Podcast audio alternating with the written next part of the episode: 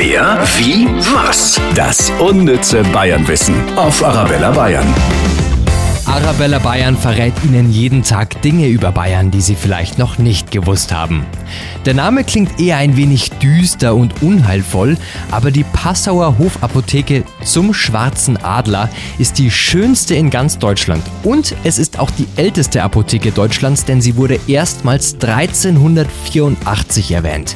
Und dem immer noch nicht genug, soll es in der Apotheke auch ein altbewährtes Hausrezept gegen rissige Haut an den Händen geben. Klingt für mich hier irgendwie so ein bisschen nach meiner Oma. Nicht mehr ganz jung, aber gut anzuschauen und ihre alten Rezepte sind unschlagbar. Wer, wie, was? Das unnütze Bayernwissen auf Arabella Bayern. Mehr Wissen über Bayern gibt es auch immer zum Nachhören auf arabellabayern.de.